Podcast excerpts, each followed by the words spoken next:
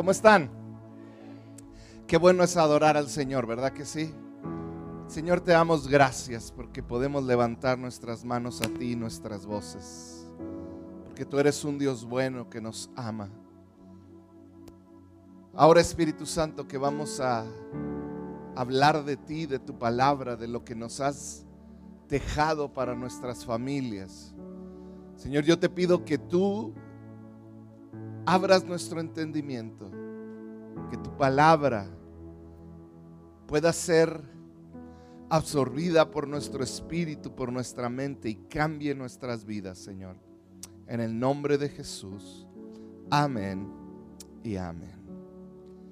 El día de hoy voy a terminar con la serie de diseño original que hemos estado ya por siete semanas. Han sido siete semanas que hemos hablado acerca de la familia. Si te perdiste alguna en nuestras redes, en YouTube, en Spotify, ahí las puedes encontrar las pláticas y creo que van a ser de mucha bendición. Quisiera, si me acompañas, si traes tu Biblia, si no va a aparecer ahí, Josué 24, 5. Y presenta Josué una decisión. Una decisión que querramos o no, cada uno de nosotros tomamos. Consciente o inconscientemente. Y dice así, pero si te niegas a servir al Señor, le dijo Josué, elige, di conmigo, elige. Elige hoy mismo a quién servirás. O sea, si no quieres servir al Señor, vas a elegir servir a otro Dios. Dice, ¿acaso optarás por los dioses de tus antepasados?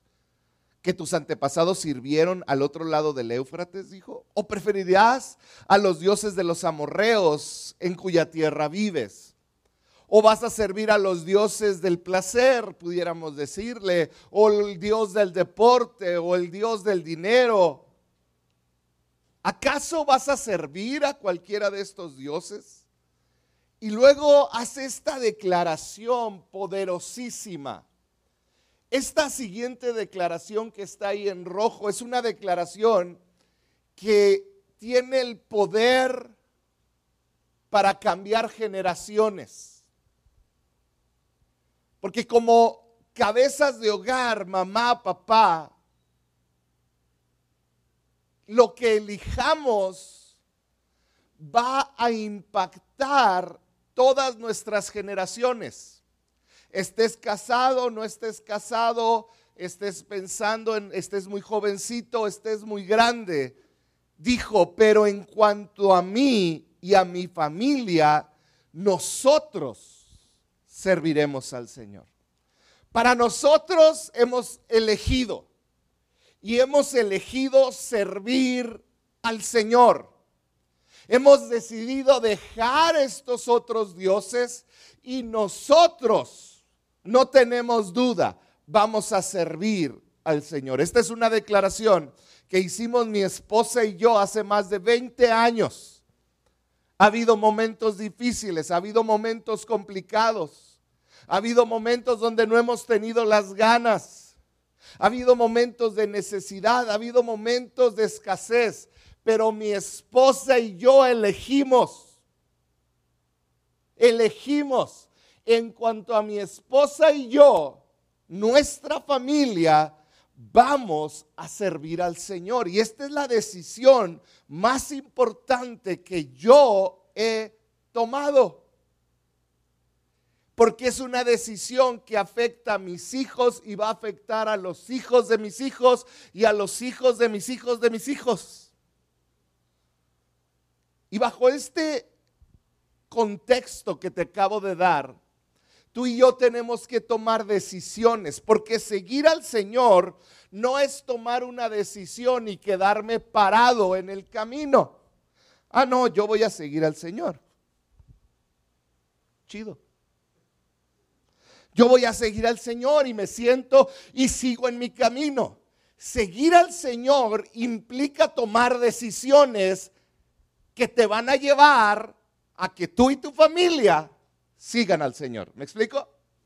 Entonces la semana pasada Yo te mencioné lo que 20 familias, matrimonios ya grandes, vieron, eh, los entrevistó un pastor y ellos hablaron de cuáles fueron las bases de su éxito para guiar a su familia. Y la semana pasada vimos cinco puntos, vamos a los voy a repasar bien rápido. El primer punto que hablamos, que el primer consejo de ellas era, los hijos son disciplinados con amor y consistencia. Habla de la disciplina. Habla de enseñarle a nuestros hijos, cuando tú obras mal va a haber una consecuencia, porque si tú no se los enseñas, el mundo se los va a enseñar. El sábado pasado nueve y media de la mañana, un cruce, si tú tienes pasaporte o visa, un cruce que todos hemos usado, que mi hija utiliza junto con mi hijo todos los días para ir a la escuela nueve y media de la mañana, un joven alcoholizado y en drogas que venía siendo tratando de ser detenido por un policía, se pasa el semáforo y arrolla otros dos o tres vehículos, causando la muerte de tres de ellos. Dos muy graves. El mundo le va a enseñar a nuestros hijos que cada decisión tiene una consecuencia. El joven de 21 años que iba manejando probablemente va a pasar el resto de su vida con una carga impresionante por haberle quitado la vida a tres personas, pero aparte en una cárcel. Porque cada decisión que tomamos tiene una consecuencia y esta enseñanza inicia en la casa. Disciplina firme y amorosa mantiene la casa en orden. Y luego viene, esto lo dijo uno de los entrevistados, dice, hay caos, di conmigo caos, cuando los hijos gobiernan la casa. Los hijos no fueron creados para gobernar nuestra casa. Número dos, el segundo consejo. El dinero se administra sabiamente y se platica abiertamente de ello. Hablábamos de cómo debe aún el dinero expresa la unidad en el hogar. Si un hogar vive tu dinero, mi dinero, yo pago esto con mi dinero, yo hago esto con el mío. Hay una división en el hogar. La Biblia habla que el matrimonio es la unidad perfecta. Dios nos hace unos y si Dios nos hace uno, eso incluye nuestra cartera. Hablábamos de cómo debemos de llevar el hogar que los hijos, aunque no toman la decisión de qué se hace con el dinero, ellos saben qué es lo que está pasando. La economía es algo que se puede hablar. Yo les hablaba de la regla 10, 10, 80. El diezmo, porque lo primero es del Señor. ¿Estamos de acuerdo? Ahora hágalo. ¿Está muy bien? Muy bien. Lo segundo, el segundo 10%, ¿qué era? Ahorros. Muy bien, les voy a dar, denle una estrellita a todos, por favor. Y el 80%, ¿qué era? Para vivir. Era para nuestros gastos diarios. Y el, el concepto final de esto era familias fuertes, tienen sus finanzas bajo control. La tercer consejo que vimos, uno que le encantó a los jóvenes y a los, a los hombres.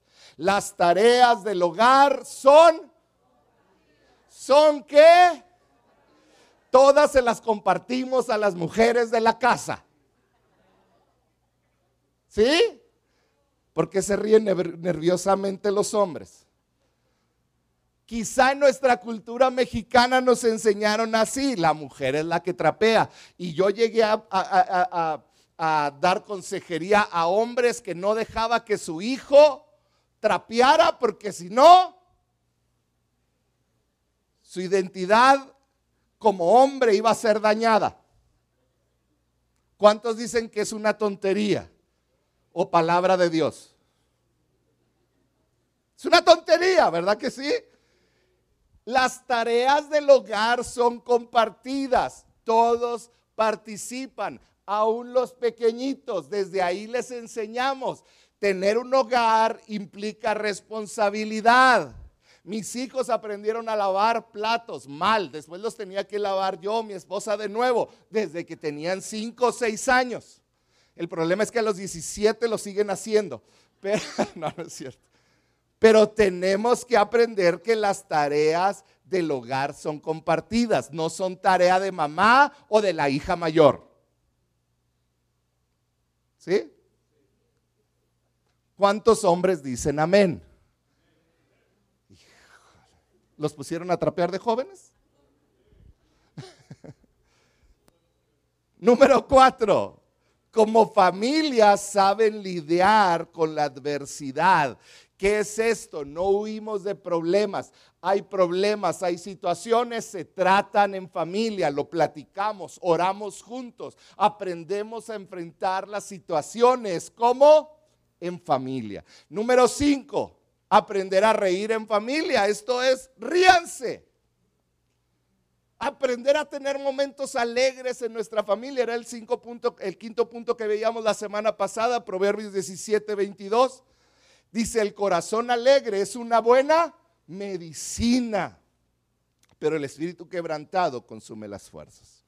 Hoy quiero hablarte de los siguientes cinco consejos que dieron estas familias que tienen vidas y matrimonios y fruto de vida que glorifica a Dios. Vamos a ver el número 6. ¿Estás listo? Número 6 es, cada miembro de la familia es tratado con respeto y amabilidad. Fíjate lo que dijo una pareja de estas que entrevistaron. Mi esposa y yo decidimos tratarnos mucho mejor de lo que tratamos a la demás gente.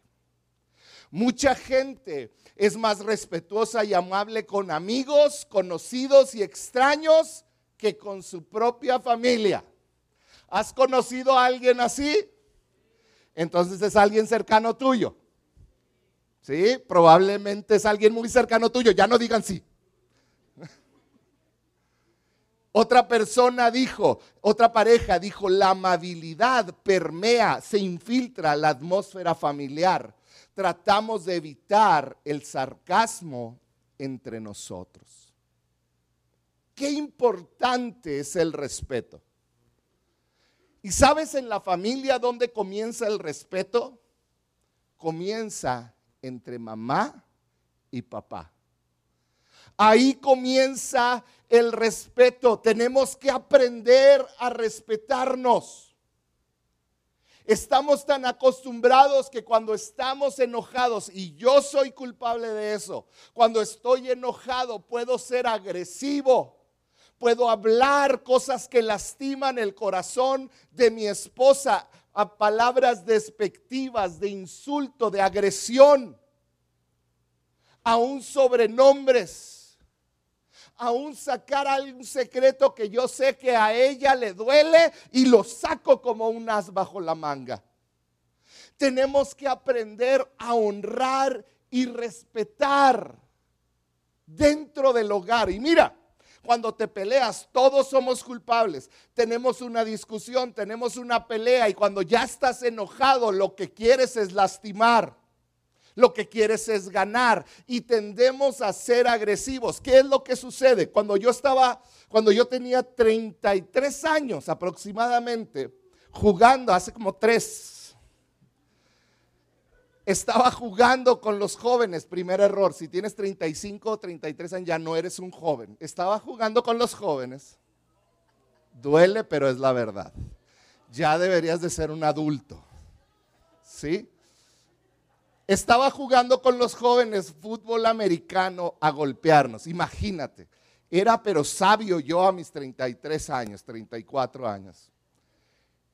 Me golpean y mi tobillo se queda atrás y me caen arriba.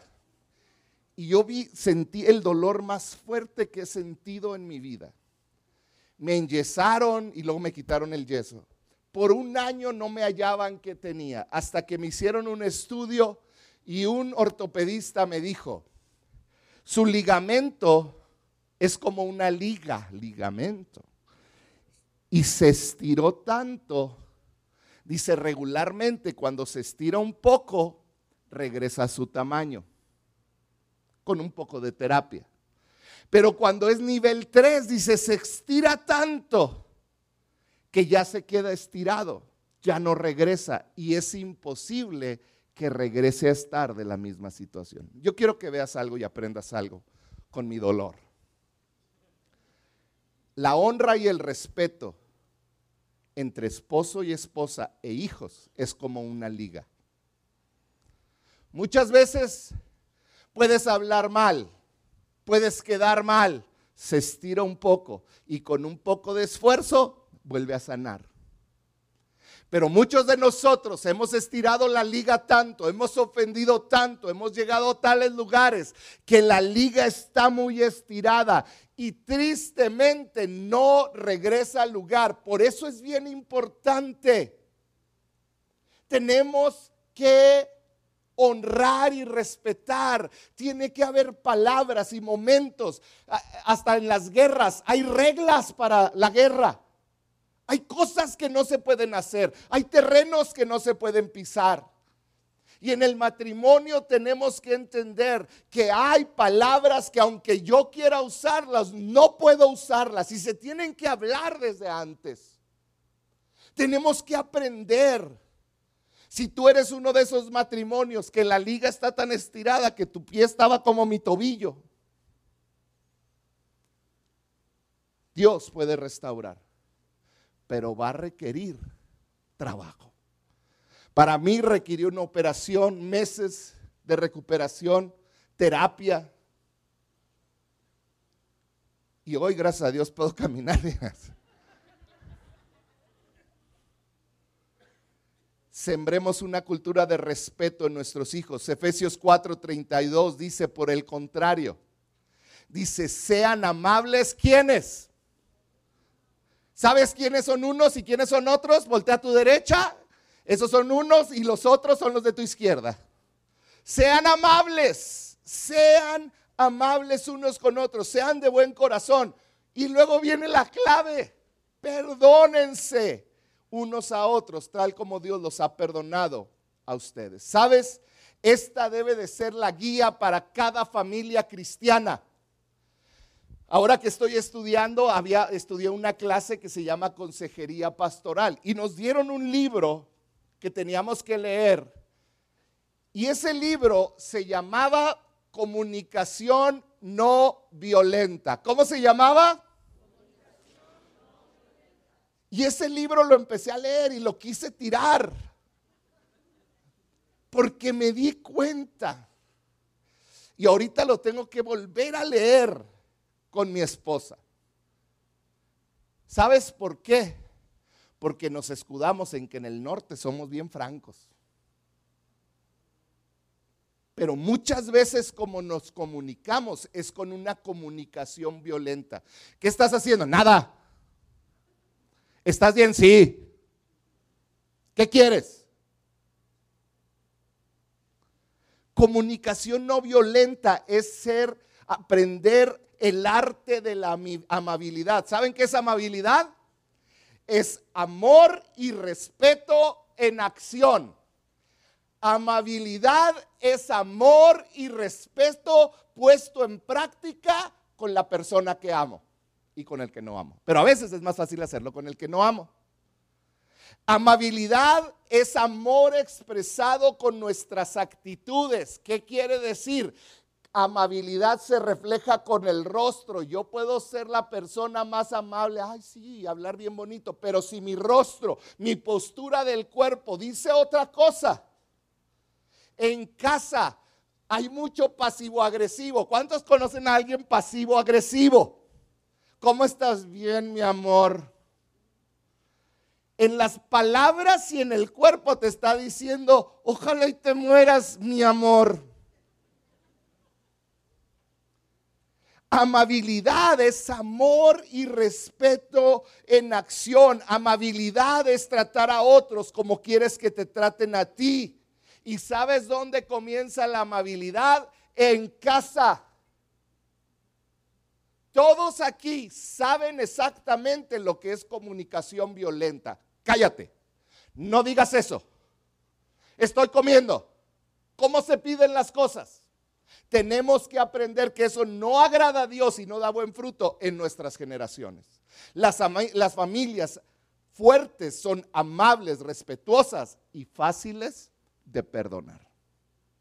¿Está bien? Número siete. Tiempo para actividades familiares es una prioridad. El punto número siete que estos 20 matrimonios dijeron es, para que tú tengas una familia fuerte, estable, tienes que dar tiempo para actividades familiares. Actividades familiares no es que te vayas con una hija o con un hijo solos. Es la familia. Papá, mamá y los hijos salen juntos. Eso es una actividad familiar. Tenemos que apartar tiempo para pasarlo en familia. Darle mayor importancia al tiempo en familia que a las cosas materiales. Te lo voy a repetir. Es más importante y tus hijos están viendo si le estás dando la importancia al tiempo que pasas con ellos en familia o al tiempo extra en el trabajo. Salmo 90, 12. Vamos a leerlo juntos. ¿Están listos? ¿Todos pueden ver? Una, dos, tres.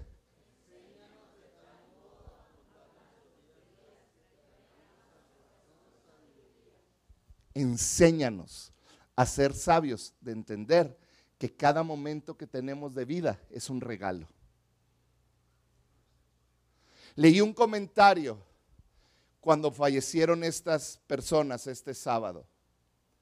Y uno de los comentarios decía, qué triste que esta mañana salieron de casa y quizá no se despidieron de alguien que amaban y nunca los van a volver a ver.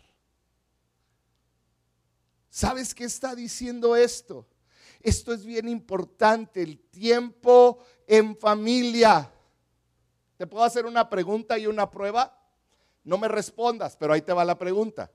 Si tienes la opción de comprar o de mejorar tu vehículo, tu auto, o salir de vacaciones con la familia, ¿qué escoges? No me lo digan. Aquí muy machines todos, las vacaciones, pasar tiempo con mi familia. Pero la realidad, mira, te soy muy honesto, cuando yo tenía 20 años. Híjole, es un viaje en el tiempo esto. Conocí a un pastor que yo admiré mucho en aquel tiempo. Y yo me acuerdo que no tenía auto. Y se iba corriendo de su casa a la iglesia donde trabajaba, todos los días tenía, conseguía ride de regreso. Y yo decía, ¿por qué no compra un carro? Y luego llegaba el tiempo de vacaciones y se iba de vacaciones. Y yo decía, cómprate un carro. Y una vez, estando en su casa comiendo un pozole blanco, me acuerdo muy bien, estábamos en su mesa y le dije, ¿por qué no te compras aunque yo que me importaba? Pero siempre he sido así. Entonces, si un día te pregunto por qué no te compras un carro, dime, Ay, pastor, después le contesto, algo así. Pero este hombre me contestó, porque prefiero grabar momentos, memorias con mi familia, que un carro que se va a desgastar en unos meses.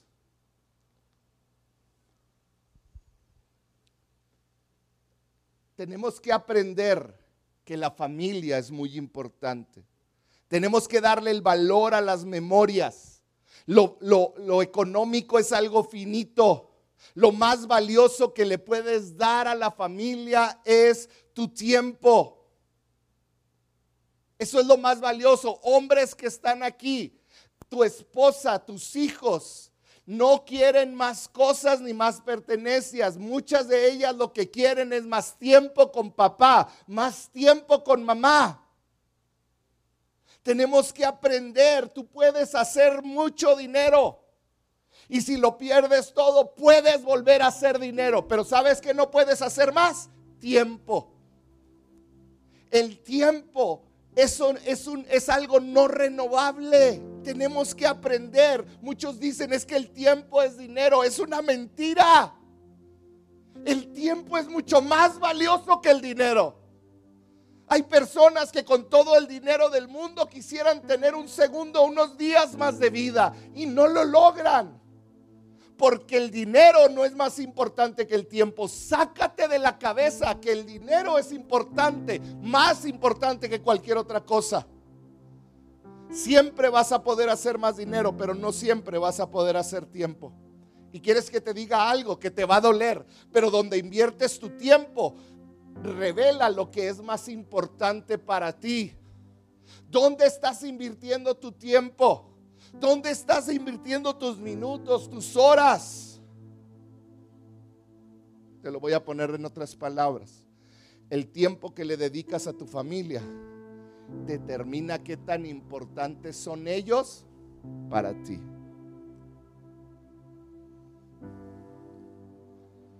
Número 8.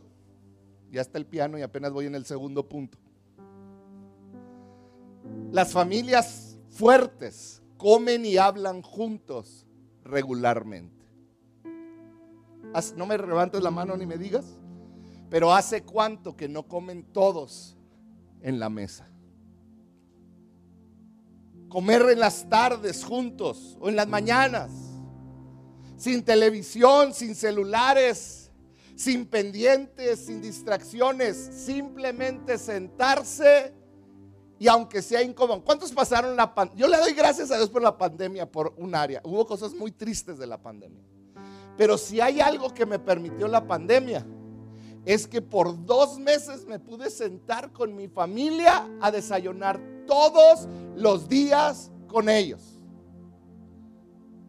Pude verlos Tenía mi hija, la mayor, tenía 17 años, Jorge 15, Josué tendría unos 10. Y la pandemia me permitió volver a sentarnos a la mesa. Tenemos que comprometernos por lo menos una vez diaria, no al mes, no a la semana. Trata de que por lo menos cada día una comida coman juntos. Sí se puede. Sí se puede. Si tus hijos están pequeños, va a ser más fácil. Si están más grandes, yo sé que va a ser más difícil. Pero inténtalo, haz el esfuerzo, quitemos distracciones. Santiago 4:14 dice, ¿cómo saben qué será de, la de su vida el día de mañana? La vida de ustedes es como la neblina del amanecer, aparece un rato y luego se esfuma. Tú no sabes hasta cuándo vas a tener a tus hijos si los tienes todavía en casa. Tú no sabes, hijo, hasta cuándo tus papás van a estar ahí. Apartemos tiempo para estar juntos. Número nueve, consejo número nueve. Familias fuertes expresan el amor diariamente. Di conmigo diariamente. Fíjate lo que dijo una de las parejas tenemos abundancia de expresiones afectuosas. Abundancia. Besos, abrazos, palabras cariñosas. ¿Cuántos son como yo que no se nos da eso? Yo batallo. Estoy siendo vulnerable contigo. Y yo sé que para muchos de ustedes ese ha sido nuestro pretexto. Es que a mí no se me da. ¿Verdad? ¿Cuántos dicen amén? Voy a cerrar los ojos que no se sientan que los estoy viendo. Pero ¿verdad que es difícil tener expresiones amorosas? De novios, no. Primera de Juan 4:12 dice, nadie ha visto jamás a Dios, pero si nos amamos los unos a los otros, Dios permanece en nosotros. Y entre nosotros su amor se ha manifestado plenamente. Todas las parejas que están aquí, papá y mamá, levanten su mano si están aquí, si estás casado, casada, levanta tu mano. Esto es para ustedes. ¿Están listos? Las muestras de aprecio y de amor comienzan con ustedes. comienzan con papá y mamá. Nosotros vamos a crear esa cultura o vamos a destruir esa cultura. Yo hasta el día de hoy esté en medio de un supermercado o esté donde esté, yo si veo a mi papá, lo saludo de beso. Porque es una cultura que él nunca me permitió romper. Hubo un momento donde me daba vergüenza, porque era un adolescente. Pero hoy lo valoro tanto. El decir te amo, el decir perdóname, el abrazar, el amar, el preocuparse, todo eso son expresiones de amor. Y no comienza con papá a los hijos. Comienza con papá a su esposa y de su esposa y de la esposa al esposo. Fíjate lo que dice. Hombres, lo mejor que pueden hacer por sus hijos es amar y demostrar amor por tu esposa. ¿Tú quieres bendecir a tus hijos? Demuéstrale amor a tu esposa, a tu esposo. Escribió otra pareja. La relación matrimonial tiene prioridad por sobre las demandas de los hijos. Y dijeron ellos, cada año tratamos de apartar un tiempo para estar juntos de vacaciones. ¿Hace cuánto que no te vas con tu esposa solos de vacaciones?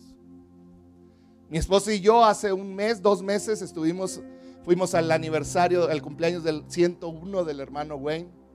Y yo dije que sí, porque era mi tiempo para irme con ella solo tres días en la Ciudad de México.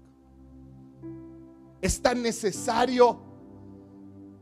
Tienes que hacer el esfuerzo, aunque sea irte a Villahumada o al Dama, irte al paso a un hotelito o aquí mismo en la ciudad, pero tienes que apartar tiempo. Sin hijos, si tienen hijos pequeños, yo les digo, si ya hablan los mocosos, digo, perdón, sus hermosos hijos, si ya hablan, borrenme eso, ¿eh? Si ya hablan los squinkles, no les va a pasar nada si los dejas dos días solos con alguien que los va a cuidar. Pero es necesario. Leí una ilustración, una historia de un hombre que iba en un camión público un 14 de febrero. Era un anciano, iba con un ramo de flores grandote. Y a su lado iba sentado un joven con una tarjetita del 14 de febrero. Y este anciano voltea, eh, perdón, el joven voltea con el anciano y ve su tarjetita y ve las flores, su tarjetita y ve las flores. Y voltea con el anciano y le dice, alguien va a estar muy feliz el día de hoy. Y el anciano sonrió y le dijo, wow, va a ser muy feliz a su esposa con esas flores. Y él le dijo, sí, yo creo que sí. Y le, le preguntó, ¿y tú tienes novia? Le dijo, sí, voy a verla, le llevo esta tarjetita. Siguieron caminando. El anciano se iba a bajar, se levantó, voltea con el joven y le pone el ramo de rosas en las piernas. Y le dice, mi esposa va a ser muy feliz de que te las dé. Y el anciano se bajó del carro, el joven agradeció, se salió y empezó a avanzar el camión. El, el joven volteó por la ventana a verlo y el hombre estaba entrando a un cementerio para dejarle esas rosas a su esposa. Después escribió este joven lo siguiente, las narices de los muertos no huelen las rosas, pero las de los vivos sí. Tenemos que aprender a decir te amo mientras hay vida. Tenemos que aprender a amar mientras hay vida, a tener detalles mientras hay vida. Porque llega un momento donde las narices de los muertos no huelen las rosas. Y por último, este es el consejo número uno de los 20 matrimonios exitosos. En este consejo todos estuvieron de acuerdo.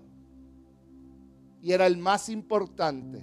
Jesús es el pegamento de la familia.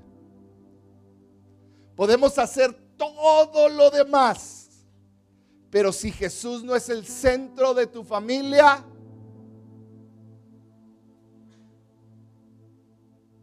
el fruto es temporal. Jesús debe de ser el centro, Él es el que le trae sentido a la familia. Es el que hace que entendamos cuál es el valor de un hombre en la familia, de una mujer en la familia. Él es el que hace que una familia pueda fortalecerse aun cuando han pasado por dolor, por tristezas. Tenemos que preocuparnos. He hablado y traigo una carga en mi corazón. Lo hablo con cualquier persona que me tope. Ahorita hablé con Jorge y hablamos de esto. Podemos tener manifestaciones del Espíritu, porque yo lo viví. Pero si no hay una base sólida, hábitos de búsqueda en la palabra de Dios, somos como hojas que se lo lleva el viento. Tenemos que generar hábitos espirituales en nuestra familia. Venir a la iglesia a adorar juntos debe de ser algo no negociable para la familia. Venir a adorar debe de ser un hábito cada miércoles. Cuando mis hijos empezaron a, crecer y los empezaban a invitar a juegos, los invitaban a invitar a otras cosas, yo les dije, miren, yo los dejo ir y va a ser negociable cualquier otro día. Hay dos días que no se tocan. Miércoles después de las seis de la tarde y domingos todo el día, porque son días donde vamos como familia a adorar al Señor. Y a veces alguno de mis hijos vendría mal encarado, queriendo haberse ido a un juego, quererse haber ido a otro lado. Hace unos días recibí mi esposa, no fui yo, mi esposa dice que siempre agarro sus historias como mías. Sí, tiene razón. La vi aquí de repente. Esa era mi historia y sí, tiene razón, era de ella le habló Coco de Monterrey. Los que saben, algunos de ustedes saben que está en Monterrey mi hijo estudiando. Y le dijo lo siguiente a mi esposa, ¿eh? que quede claro. Le dijo, gracias porque nunca me obligaste a actuar como cristiano, pero siempre me mantuviste en la iglesia. Y él me dijo lo siguiente, ahora soy salvo y quiero servir a Dios. Cuando tú entiendes que tu papel como papá no es forzarlos a que levanten las manos, pero sí a que con respeto estén de pie cuando todos están parados. Que estén en silencio cuando estén todos. Que estén aquí a tiempo y que escuchen. Tú vas a entender el que da el fruto es el Espíritu Santo. No eres tú ni, ni el que les tuerzas el brazo es tu oración, es tu ejemplo, es exponerlos a la palabra de Dios. Una de las parejas dijo, somos cristianos toda la semana, no solo el domingo. Asistir a la iglesia el domingo no es una opción. Solo faltamos cuando estamos fuera de la ciudad o cuando alguien está tan enfermo que no se puede levantar de la cama. ¿Sabes qué es eso? Lo que dijo Josué en 24:15. Pero en cuanto a mí y a mi familia, nosotros serviremos al Señor. Esa es responsabilidad de mamá y papá. Eso es algo que no podemos esquivar. Esta debe de ser nuestra declaración de vida y de propósito como familia, de vivir con un propósito eterno, sabiendo que hay una eternidad tenemos que empezar desde el principio. Tenemos que poner a Jesús como el centro de nuestra familia. Hoy hay familias que pudieron haber estado aquí, pero que prefirieron hacer otra cosa. Yo te felicito porque tú estás aquí y porque tú decidiste poner a Dios un miércoles primero.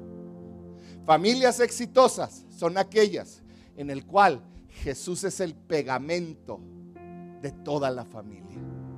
¿Quieres vivir en una familia unida? Que se amen hasta el día que Dios se los lleve de aquí o Él vuelva. Pon a Jesús en el centro de tu vida, en el centro de tu familia. ¿Por qué no cierras tus ojos? Vamos a terminar.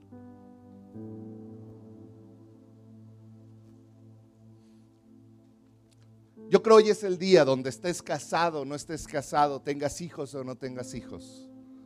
Tú puedes decidir poner a Jesús en el centro de tu vida. Si hay algo que te puedo decir, es que vas a tener una vida llena de éxito.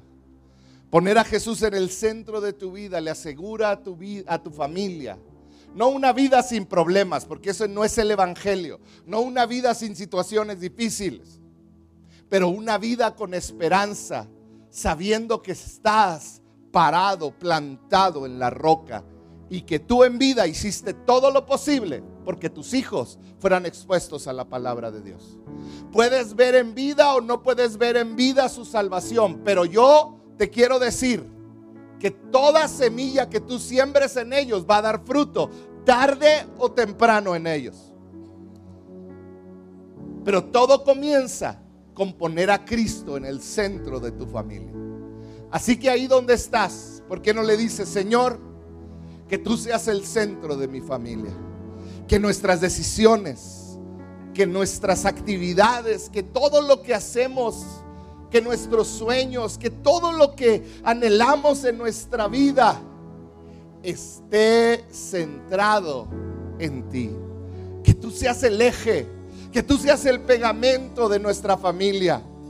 Que palabras como divorcio pierden su sentido totalmente en nuestra familia. Porque Jesús es el centro de lo que hacemos. Porque hay tal amor, tal respeto. Que es imposible pensar en una separación. Padre, en el nombre de Jesús, ayúdanos a tener familias fuertes. Ayúdanos a expresar el amor, Señor, entre nosotros. Ayúdanos a pasar tiempos de calidad. Ayúdanos a pasar tiempo juntos como familia. Y Señor, ayúdanos a tratarnos con respeto y amabilidad. Ahí donde estás, dile Señor, hoy te declaramos a ti como el centro de nuestra familia en el nombre de Jesús.